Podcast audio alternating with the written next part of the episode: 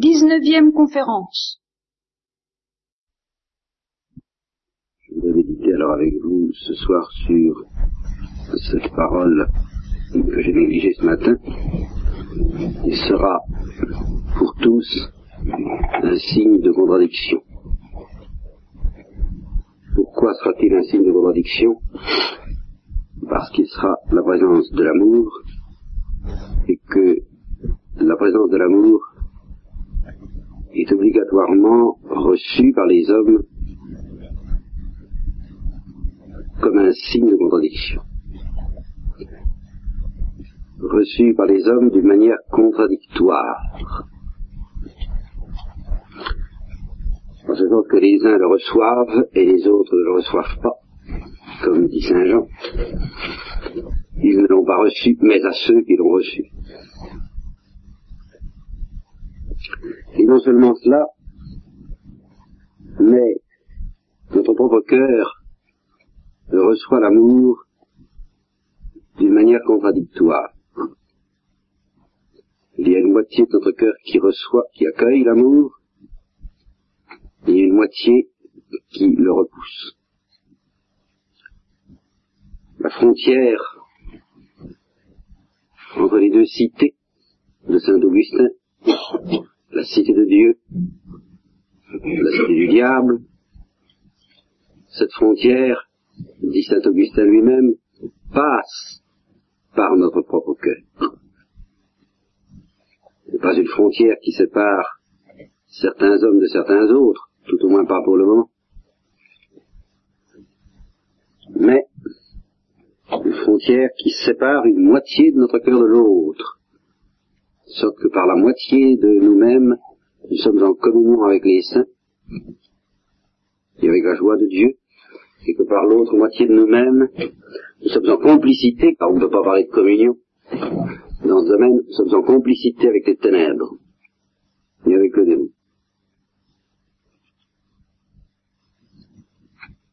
L'amour est donc semblable à cette parole de Dieu. Comme je vous l'ai dit d'ailleurs, la parole de Dieu n'est une parole de Dieu que parce que c'est une parole d'amour, qui nous dit, qui nous déclare et qui nous offre son amour, et que si elle ne le faisait pas, elle ne serait pas une parole, puisqu'elle ne serait pas invitation au dialogue et au seul dialogue digne de ce nom, le dialogue d'amour. Donc, ce qui est dit de la parole de Dieu peut se dire de la présence de l'amour, elle est comme un glaive à deux tranchants qui pénètre jusqu'à la division de la moelle et des os, de l'âme et de l'esprit, qui précisément euh, déchire notre cœur le long en suivant la ligne de cette frontière qui sépare en nous ce qui appartient à Dieu de ce qui appartient au diable. Alors, c'est bien dans ce sens que Siméon dit que Jésus sera un signe de contradiction. C'est que il y a la psychologie de Dieu, il y a la psychologie du diable, et il y a la psychologie des hommes. La psychologie de Dieu, c'est la psychologie du bien, de la lumière, La psychologie du diable, c'est celle des ténèbres. La psychologie de Dieu est une psychologie implacable. Psychologie du diable est une psychologie implacable. La psychologie de l'homme, est une psychologie essentiellement placable. C'est-à-dire une psychologie qui se définit par rapport à ces deux gens, ces deux êtres-là, comme euh, les trouvant bien durs, comme trouvant que tout ça est un peu trop fort pour lui. Ce sont des batailles de géants. Et nous avons l'impression, quelquefois, que toute cette histoire splendide que Dieu nous propose dans la Bible et dans la vie de l'Église, ce sont ces combats de seigneurs qui se livre sur les terres d'un pauvre paysan, qui est très honoré sans doute, que d'être ainsi le théâtre de choses aussi extraordinaires et terrifiantes, mais enfin qui s'en passerait bien volontiers. La psychologie de l'homme, c'est donc la psychologie de quelqu'un qui n'a pas envie de devenir un ange, ni un mauvais ange, ni un bon ange, mais qui voudrait rester un homme, tout simplement. Tout simplement. La révélation lui enseigne que l'homme, ce pauvre homme que nous sommes, devra être consumé, brûlé, soit par le feu de l'amour, soit par le feu de la révolte. Et l'homme a toujours tendance à dire, mais est-ce qu'il n'y aurait pas moyen de ne pas être brûlé du tout? Comme c'est notable de 1789, qu'une caricature du temps représente euh, réunis autour de je ne sais quel ministre au cours de cette assemblée des notables où on leur a proposé d'abandonner certains de leurs privilèges et on voulait consulter sur la manière de le faire, je crois, pour me rappeler, vous savez, mes souvenirs d'histoire sont très lointains. Et alors, euh, une caricature représentait ces notables donc assemblés autour du technicien technicien ministre, technocrate, comme on dirait aujourd'hui, et prêter au, technocrate cette parole qui, aux yeux du caricaturiste, résumait assez bien la situation, mes chers administrés, chers collègues, je vous ai réunis pour que vous décidiez à quelle sauce vous désirez être mangé. Et les notables répondaient dans la caricature, mais nous ne voulons pas du tout être mangés. À quoi il répondait, vous sortez de la question.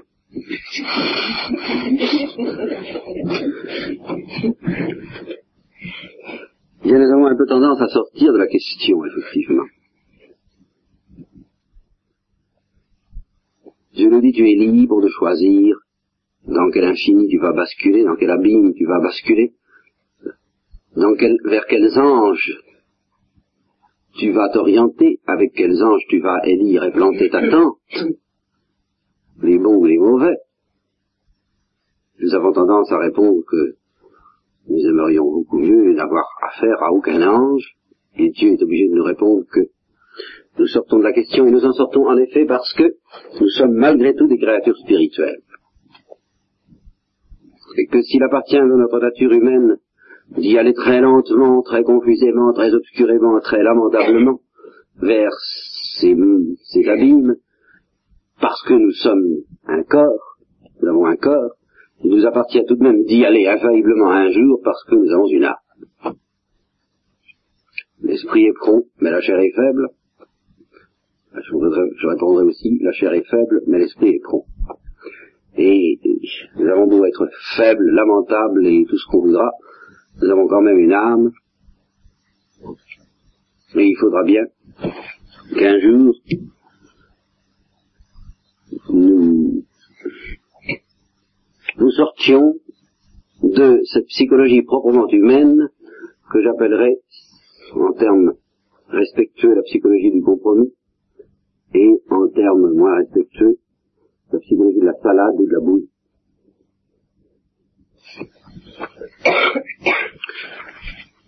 dont nous ne sommes pas du tout pressés de sortir, il faut le reconnaître. Par exemple, en face de l'amour, quelles sont nos réactions?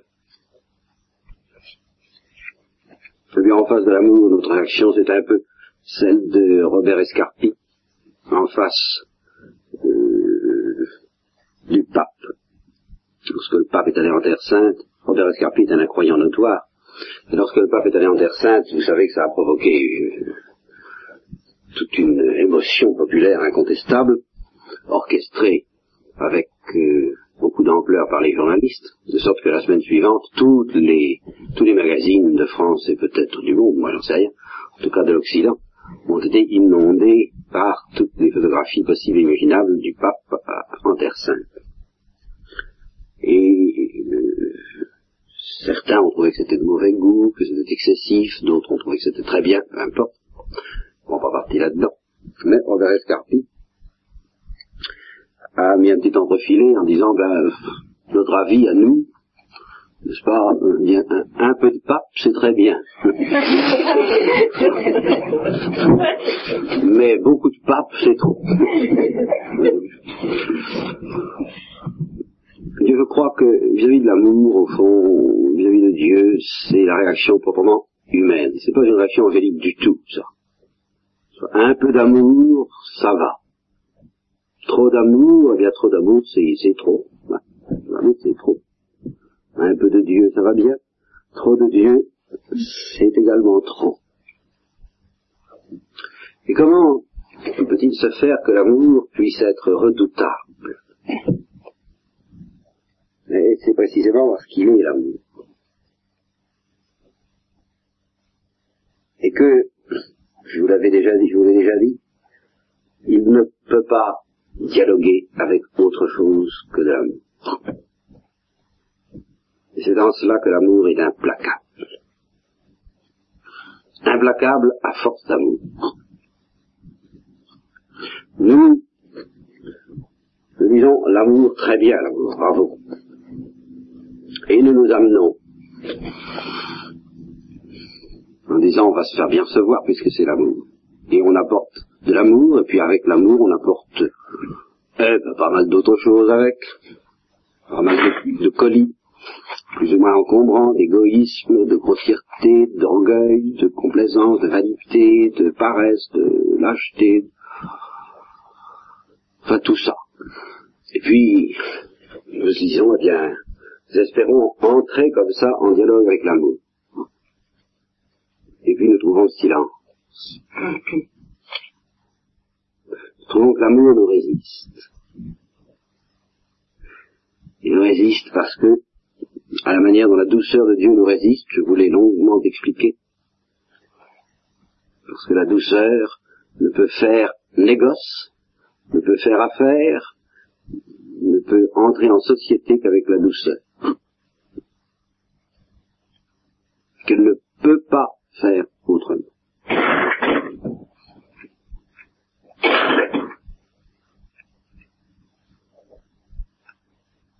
Voilà pourquoi la présence et l'irruption de l'amour nous fait éclater. Voilà pourquoi la présence et l'irruption de l'amour nous divisent en deux immédiatement.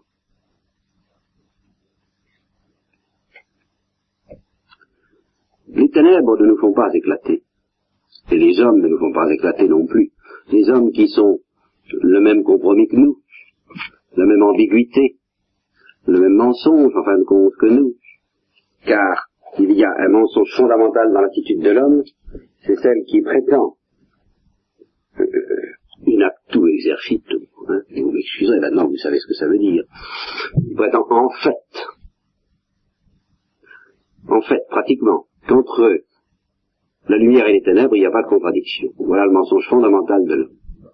C'est le mensonge fondamental puisque l'homme veut naviguer entre les deux, vous comprenez? Il veut un petit peu de l'un, un petit peu de l'autre une petite salade, l'huile et le vinaigre. L'huile de l'amour, le vinaigre de l'égoïsme, de l'âpreté, des rancœurs et tout ça. Bon. Nous, pratiquement, concrètement, expérimentalement, nous avons une recette, nous arrangeons ça très bien ensemble. Ça coexiste bien. Alors, nous disons, vous voyez, que ça peut faire bon ménage, que l'égoïsme et l'amour peuvent s'entendre, que l'orgueil et l'humilité peuvent s'entendre. Nous ne le disons pas in actus ignato, vous comprenez, parce que ce serait manifestement euh, se condamner soi-même, dire une énormité. Mais en exercice, en fait, notre philosophie repose sur cette conviction, sur cet espoir, sur ce désir auquel nous ne renonçons pas, auquel nous crampons toutes nos forces, que ces choses-là, que notre cœur de pierre va pouvoir faire bon ménage avec le cœur de chair que Dieu nous donne, tout ça va pouvoir s'arranger quand même à peu près voilà notre mensonge fondamental, celui auquel nous tenons en tant qu'hommes, parce que les anges ne connaissent pas du tout ce mensonge-là, ni les mauvais, ni les bons.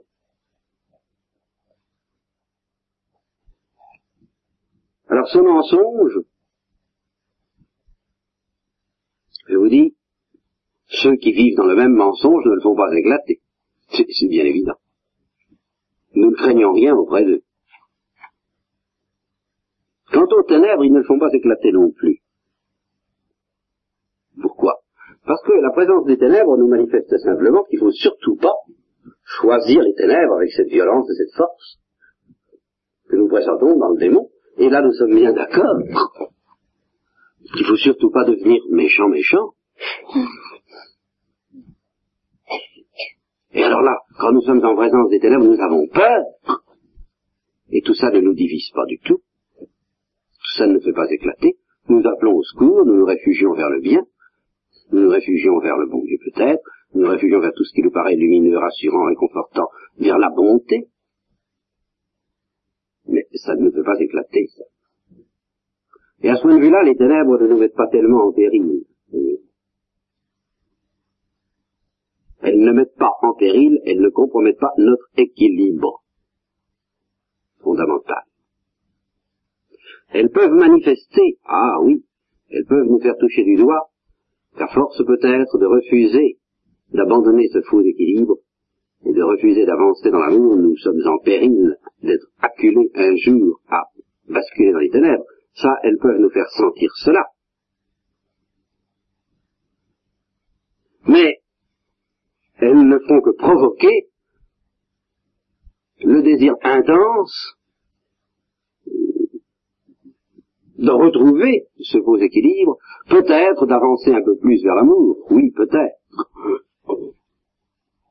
Mais dans ce cas, pour que les ténèbres fassent cette œuvre, il faut qu'elles y soient, qu'elles soient le serviteur de l'amour lui-même, pour que nous comprenions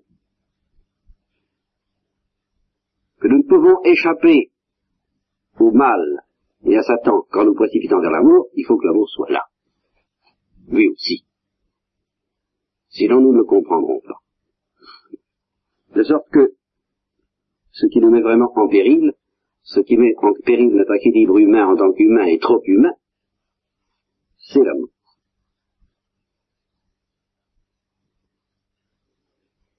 Parce que nous expérimentons au fur et à mesure qu'il s'approche, et nous l'expérimentons, c'est pas de la théorisance théorique, nous expérimentons que la moitié de nous-mêmes le désire de toutes ses forces, et que l'autre moitié le repousse de toutes ses forces. Et qu'ainsi, en face de l'amour, il va falloir se laisser déchirer. D'une manière ou d'une autre d'ailleurs. Ce qui nous met en danger de plonger dans les ténèbres, ce ne sont pas les ténèbres, encore une fois, c'est l'amour. Ce qui nous met en danger de plonger dans les ténèbres pour fuir l'amour. De toute façon, l'amour, lui, risque de provoquer, et lui seul, cette fission atomique.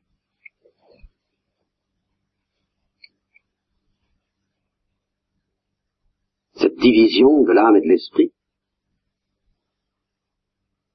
qui s'aperçoit que décidément,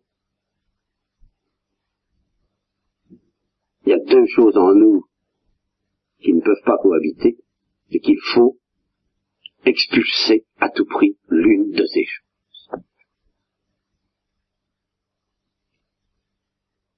Voilà ce que réalise le contact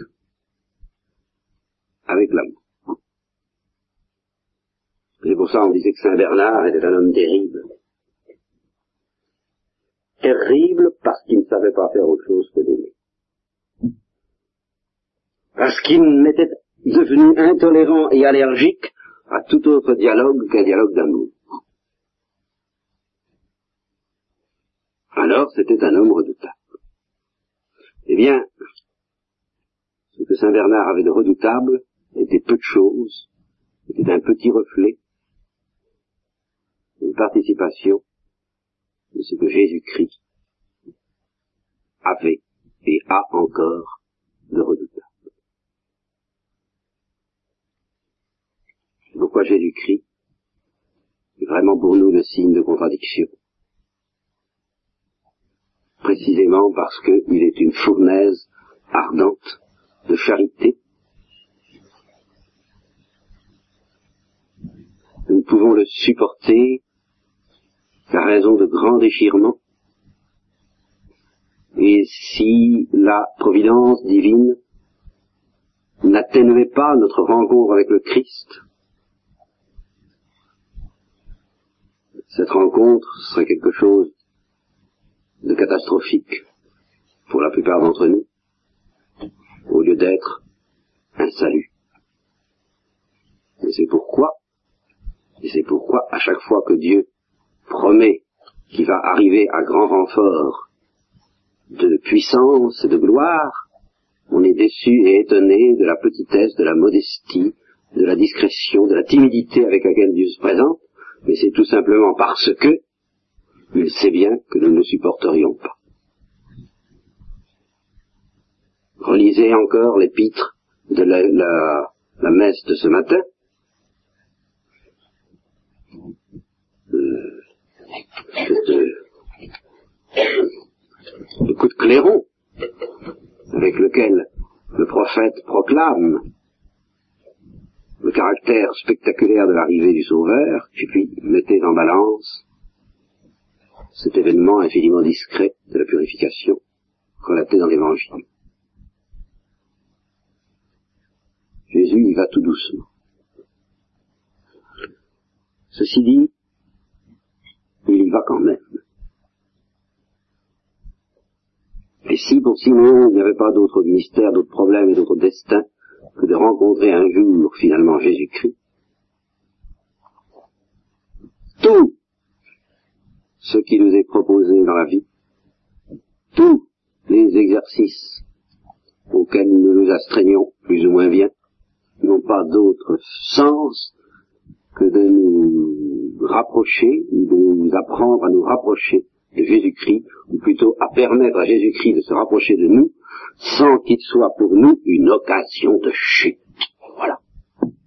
Voilà la parole qui montre bien, je dirais, l'anxiété de Jésus. Celle qu'il répond à Jean-Baptiste. Les pauvres sont évangélisés. Et bienheureux celui pour qui je ne suis pas une occasion de chute. Moi qui suis venu pour sauver les hommes, je risque d'être pour eux une occasion de chute. Parce qu'ils étaient dans l'à peu près, et qu'ils risquent, hélas, après mon passage, de ne plus être dans l'à peu près. Ils risquent, hélas, après mon passage, de savoir ce qu'il faut faire pour me renier, alors que pour le moment, ils ne le savent tout de même pas encore. Et c'est bien ce qui se passe pour l'histoire du genre humain depuis la Renaissance ou à peu près. Je n'en ai pas du tout à la Renaissance, ni à tous les, tous les événements positifs de l'histoire de l'homme depuis ce temps-là, mais j'en ai à l'apostasie, indiscutable, d'un monde qui sait, plus qu'on ne pouvait le savoir avant le Moyen Âge, comment il faut faire, jusqu'où il faut aller, pour éviter le contact avec l'amour. Voilà ce que ça veut dire pour Jésus-Christ que d'être une occasion de chute. Bienheureux ceux pour qui je ne serai pas une occasion de chute, mais une occasion de déchirement. Voilà. Vous savez, cette pierre angulaire, il y a ceux sur qui elle tombe, et il y a ceux qui tombent dessus. Ceux sur qui elle tombe, elle les écrase. Ce sont ceux pour qui elle est une occasion de chute. Ceux qu'elles sont, ceux qui tombent dessus, elle les déchire et elle les délivre. Ce sont ceux qui se laissent déchirer par la douceur de l'amour, par la douceur de Jésus. Et alors, je voudrais que tout ce que je viens de dire soit une introduction à une méditation sur Jésus-Christ, que je ne terminerai peut-être pas aujourd'hui.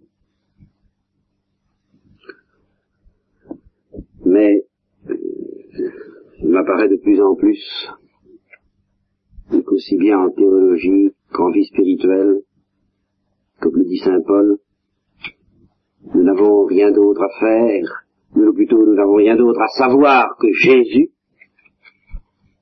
et Jésus crucifié. Je laisserai de côté, justement, si vous voulez, pour le moment, la fin de cette phrase, dont j'ai déjà parlé. Mais, forcément, si mal et si peu, parce que tout ça sont des abîmes, Jésus crucifié. Je voudrais m'arrêter à cette parole, nous n'avons rien d'autre, je n'ai rien d'autre, je n'ai rien voulu savoir d'autre parmi vous que Jésus.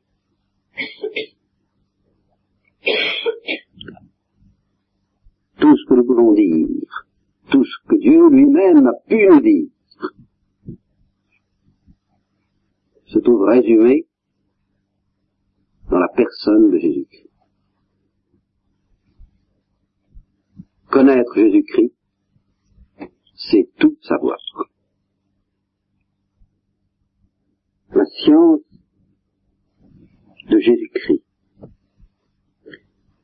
c'est justement connaître l'amour que Dieu a pour nous. Car l'amour que Dieu a pour nous, c'est Jésus-Christ, et Jésus-Christ, c'est l'amour que Dieu a pour nous. Quand je parle de l'amour que Dieu a pour nous, je parle avec des mots abstraits. Or, il ne s'agit pas seulement de savoir abstraitement ce que l'amour de Dieu est pour nous, mais de savoir concrètement. Or, concrètement, pour nous, l'amour de Dieu, c'est Jésus-Christ.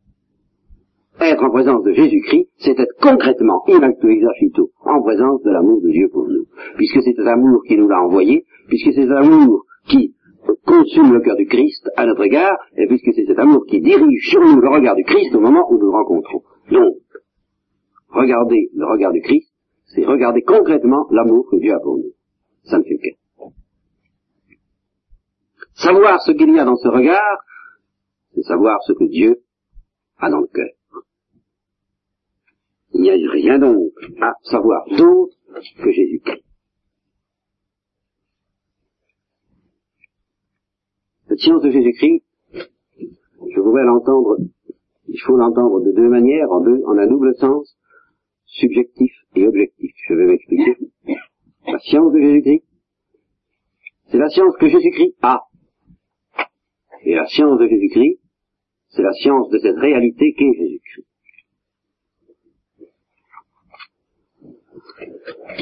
C'est d'abord la science que Jésus-Christ a.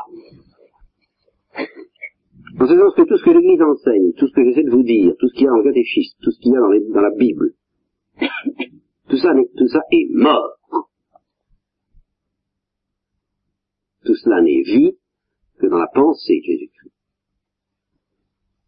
Ce que nous explorons, quand nous explorons le catéchisme, la Bible, la théologie, la liturgie, tout ce que vous voulez, nous explorons ce que Jésus-Christ pense. Nous explorons quelqu'un. Nous n'explorons pas des choses. Nous n'explorons pas la vérité impersonnelle. Nous n'explorons même, pas une vérité divine qui pour le moment nous dépasse encore purement et simplement. Nous explorons, nous explorons une pensée humaine qui est en même temps une pensée divine et qui est en même temps une pensée de feu, une pensée d'amour, la pensée de Jésus-Christ. Nous explorons à travers les paroles de Jésus-Christ et toutes les paroles de Dieu. De même que Kepler, en explorant le ciel, explorait, disait-il, la pensée de Dieu, je repense la pensée de Dieu, en explorant la théologie et la révélation, nous explorons la pensée du Christ, c'est-à-dire la pensée de l'amour de Dieu, si je peux dire, de, l'amour de Dieu que concrètement est Jésus-Christ, de l'amour de Dieu pour nous. Rien n'est vrai, rien n'est authentique que dans la pensée du Christ. Prenez deux personnes, deux théologiens, qui se disputent, ça arrive. Et alors, euh, ce sont encore les disputes les plus bénignes. Prenez des hommes qui se disputent à propos de vérité, chacun tenant la moitié de la vérité, plus exactement, chacun tenant un cinquantième de la vérité, ça fait deux cinquantièmes en tout, n'est-ce pas? Et précisément, ce sont les quarante-huit cinquantièmes autres qui manquent pour que les deux premiers se mettent d'accord. Ça s'oppose, ça se heurte, ça se, ça se paraît incompatible, parce que précisément, cela même qu'il croit vrai n'est pas mis en, n'est pas, n'est pas pénétré dans toute sa profondeur. Ce n'est pas, les vérités ne s'accorderont pas en, comme nous le faisons encore toujours nous, la, méthode humaine, la mode humaine, en mettant de l'eau dans son vin, en accommodant les choses par mode de compromis, en n'étant pas trop intransigeant, mais non, mais en allant tout à fait au bout de ce que nous croyons comprendre et que nous ne comprenons pas. Eh bien, où, jusqu'où faut-il aller pour aller au bout de ce que, tout ce que nous comprenons à propos de n'importe quoi? Que nous ne comprenons pas Dans la pensée de Jésus-Christ. Là, toutes les vérités s'accordent. Et là, toutes les vérités deviennent passionnantes, car toutes les vérités deviennent le mystère même du Dieu homme. Les équations mathématiques les plus rébarbatives, mais les poèmes les plus hermétiques aussi. Dans la pensée de Jésus-Christ, ça a la portée même du mystère de la Sainte Trinité. Parce que c'est vu sous cette lumière, à sa place. Et dans la pensée de Jésus-Christ, c'est du feu. Ce sont des vérités feu. Ce ne sont pas des vérités de poussière, comme disait Faust.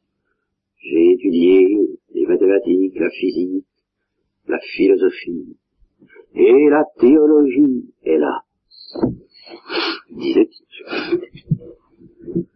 Et je n'ai recueilli au bout du compte que des cendres. Mais oui, parce qu'au bout de tout cela, il n'a pas rencontré la pensée de Jésus-Christ.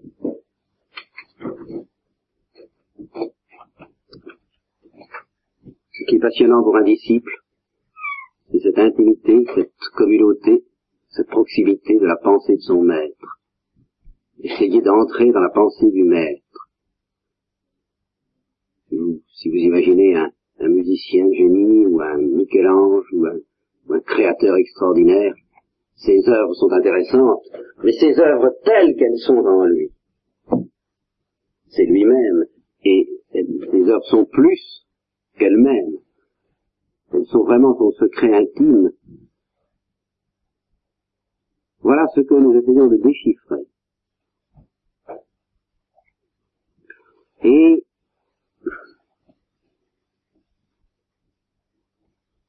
il faudrait se convaincre que les problèmes qui nous paraissent insolubles viennent de ce que nous ne recourons pas.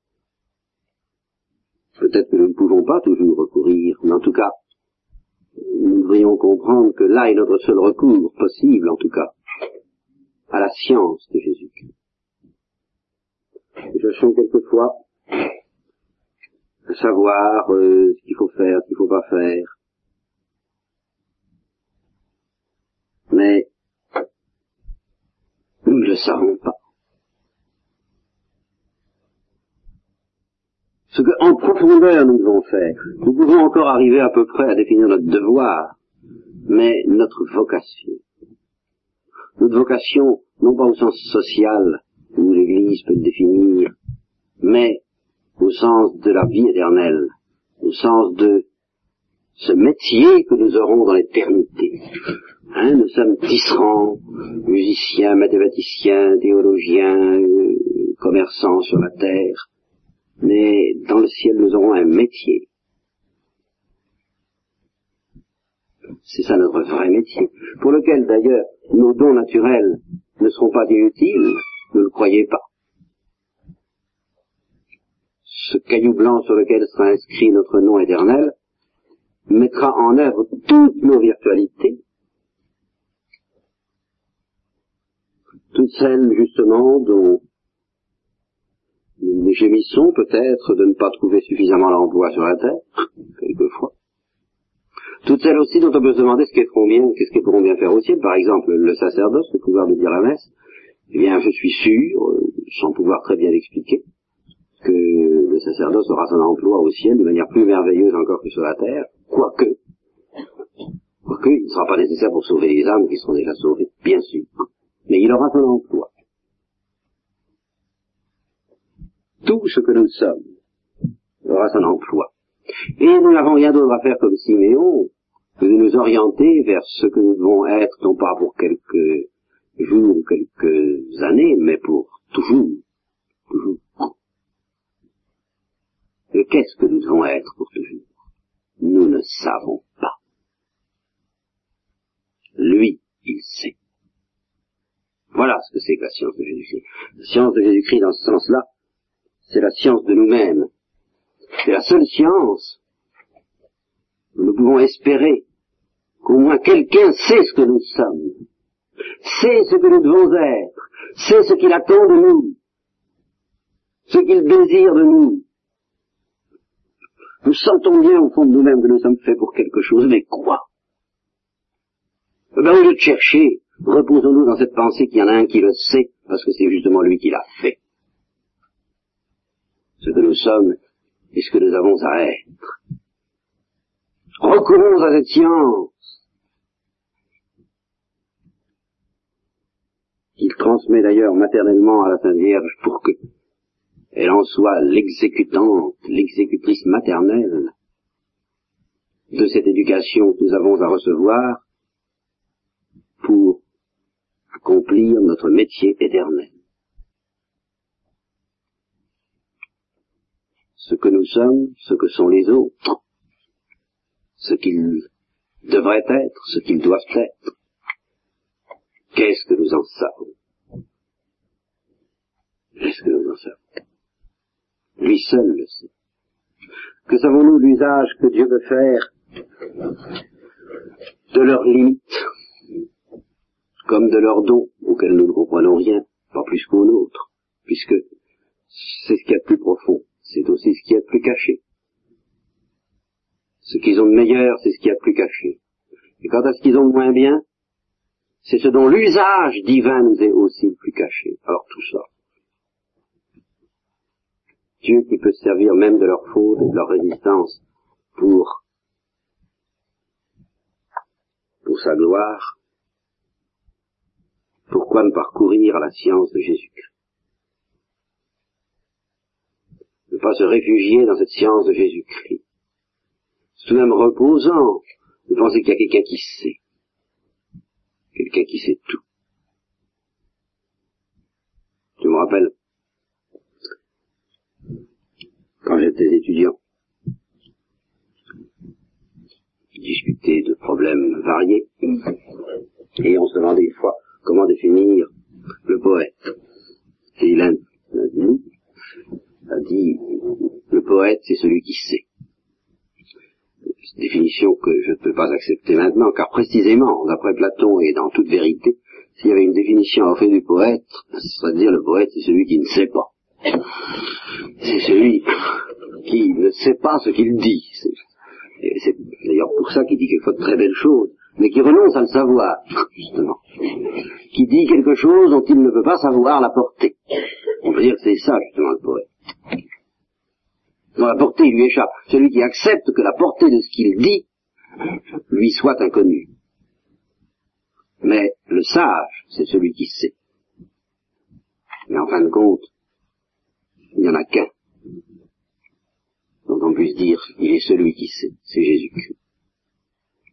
Et nous sommes très tourmentés par ce besoin de trouver quelqu'un qui sait, celui qui sait, comme nous voudrions quelqu'un qui nous donne la réponse à tout.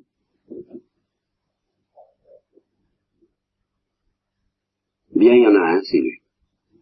Mais il ne donne pas la réponse. Et voilà, c'est justement parce qu'il sait. Il ne donne pas la réponse. Parce qu'il sait que notre question n'a pas de valeur, n'a pas de fécondité, n'a pas d'importance, que ce qu'il a à nous apprendre, c'est justement autre chose que ce que nous demandons. Il sait ce dont nous avons besoin, lui. Alors nous, nous voulons des réponses à nos petites questions parce que nous ne savons pas ce dont nous avons besoin. Demandons-lui ce dont nous avons besoin. Demandons-lui de nous montrer ce que nous avons besoin de savoir. Demandons-lui de nous apprendre à prier, nous ne savons même pas ce qu'il faut demander, dit Saint Paul. Lui, il sait. Quel repos, quelle délivrance. Il sait, et à cette science, la Sainte Vierge donne cette orchestration maternelle, cette couleur de, tendresse qui n'est pas moindre en Jésus-Christ, mais qui nous est peut-être moins sensible, et qui fait qu'en effet, nous savons que c'est une science d'amour, que c'est une science de chaleur, chaleureuse, trop chaleureuse. Mais nous sommes toujours à nous plaindre, parce que quand il s'agit plus de Jésus-Christ de la Sainte Vierge et des saints, alors nous trouvons que tous ceux que nous côtoyons, eux, ne sont pas assez chaleureux. Ce qui est vrai. Seulement, si on nous propose ceux qu'ils sont vraiment, alors euh, on en vient au déchirement et avec l'éclatement de notre cœur qui, qui ne sait pas ce qu'il veut. Mais lui, il sait. Alors revenons-en à cette science de Jésus-Christ. Aimons à nous regarder les uns les autres comme des objets de la pensée de Jésus-Christ. À savoir que si quelque chose nous fait souffrir chez les autres, peut-être que ça ne fait pas souffrir du tout Jésus-Christ. Peut-être aussi que ça le fait souffrir beaucoup plus que nous, mais autrement, en vérité. Jésus-Christ et sa mère ne connaissent pas l'indignation, ne savent pas ce que c'est que de s'indigner. Ils savent que pleurer, ou rire, se réjouir, être heureux ou pleurer. Les saints d'ailleurs ont tendance à s'orienter très nettement vers cette, vers ces deux seuls claviers, et à éliminer progressivement les claviers intermédiaires, de l'indignation, de la tristesse, de l'amertume,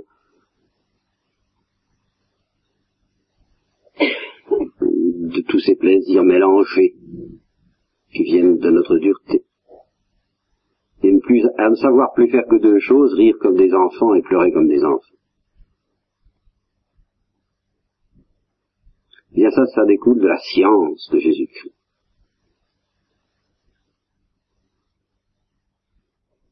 Laissons-nous emporter, si possible, par cette science. Et pour cela, abandonnons, abandonnons notre petite science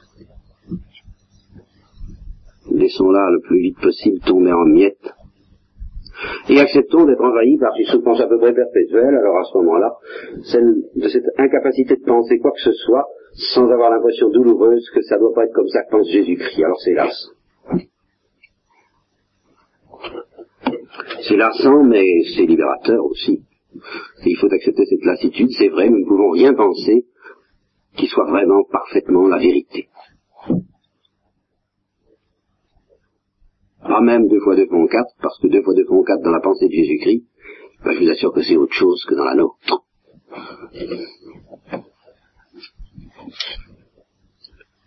Et tant que nous ne penserons pas deux fois deux font quatre, comme Jésus-Christ le pense, nous n'aurons pas la vérité complète. Je dis ça pour deux fois deux font quatre, ça n'est rien. Mais pour des vérités comme celles qui concernent la prédestination, par exemple, sur lesquelles se battent les théologiens, c'est tragique. De voir les théologiens dire euh, Dieu est maître de la liberté, mais sans qu'il y ait c'est au-delà de, cette vérité qui, est du feu et qui est de l'amour qu'on trouverait dans la pensée de Jésus-Christ, dans la science de Jésus-Christ, qu'on ne trouve pas en eux. Et c'est comme ça que ça risque soit d'affranchir dangereusement les âmes en leur donnant la présomption, soit de les écraser dans le désespoir, avec des vérités. Mais des vérités qui ne sont jamais tout à fait la vérité. Voilà pour la science subjective de Jésus-Christ. Quant à la science objective, ce que c'est que Jésus-Christ, bien je vous l'ai dit, mais il faudrait y revenir, c'est la récapitulation de tout.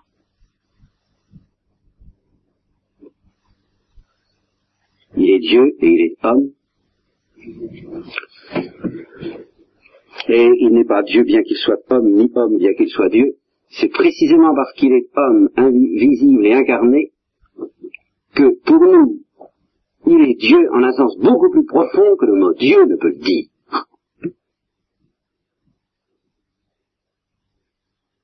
Celui pour qui Dieu c'est Jésus-Christ en sait beaucoup plus sur Dieu que celui pour qui Dieu c'est Dieu, simplement.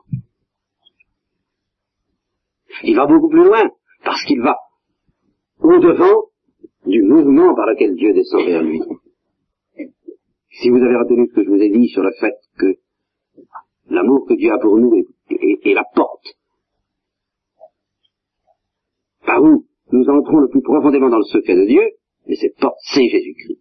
Ce n'est pas Dieu, je veux dire, ce n'est pas l'idée de Dieu. L'idée de Dieu, c'est bien plus pauvre comme renseignement sur Dieu, même avec toute la théologie, que l'idée de Jésus-Christ. Car Jésus-Christ, c'est pour nous Dieu plus l'amour de Dieu pour nous, tel que concrètement il se présente à nous. Donc, en pénétrant dans ce cœur visible du Christ, en y reposant notre tête comme Jean l'a fait, nous plongeons dans le sanctuaire de la Trinité, bien au-delà de tout ce que toute méditation, même théologique sur Dieu, nous permet d'atteindre. Ce que Benoît là retrouvait d'une manière assez étrange, en disant qu'à chaque fois qu'il compensait au couronnement d'épines, il était enlevé jusqu'à la contemplation du mystère de la Sainte Trinité sans qu'il sache pourquoi. Eh oui, parce que le couronnement d'épines, c'est une des faces concrètes du mystère de la Trinité pour nous. C'est-à-dire que c'est un des, c'est le canal par où le mystère de la Trinité nous présente son amour. La flagellation aussi, la purification aussi, tous les mystères du Christ aussi.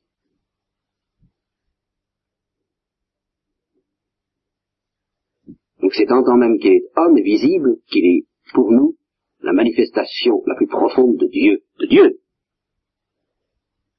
Alors il n'y a pas d'avoir peur d'enlever quelque chose à la divinité en plongeant dans l'humanité, comme Thérèse de la Villa nous le montre.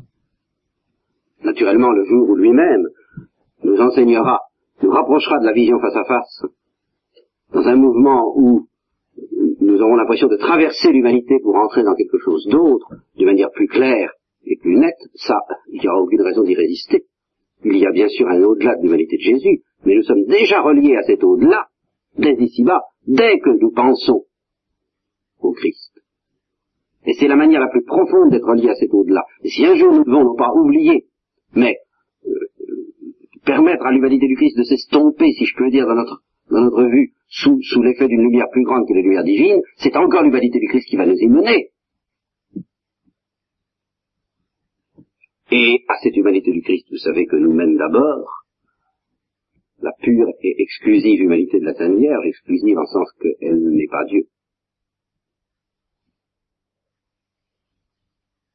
La science de Jésus-Christ, dans ce sens-là, comporte la Sainte Vierge. Jésus-Christ n'est complet que s'il est saisi comme Dieu, mais il est complet aussi que s'il est saisi avec la Sainte Vierge. Car si Jésus-Christ est Dieu en tant qu'il se présente à nous, eh bien il faut inclure la Sainte Vierge dedans parce que la Sainte Vierge fait partie du mouvement par lequel Dieu nous donne son amour. C'est tout, c'est simple.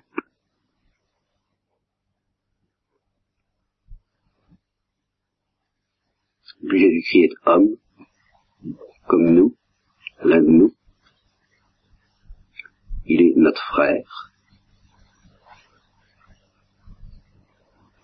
Il est pauvre avec nous.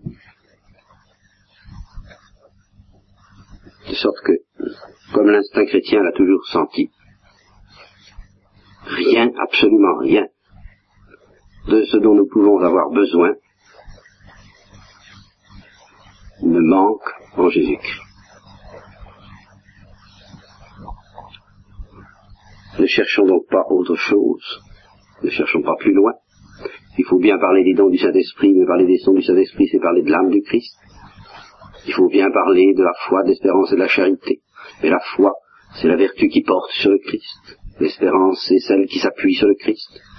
La charité, c'est la fournaise ardente dans laquelle baigne le Christ dans laquelle il nous emmène. Et tout à la fin. Alors répétons ensemble que tous nous ne voulons vraiment rien savoir d'autre sous la conduite de la Sainte Vierge et du Saint-Esprit que Jésus et Jésus crucifié.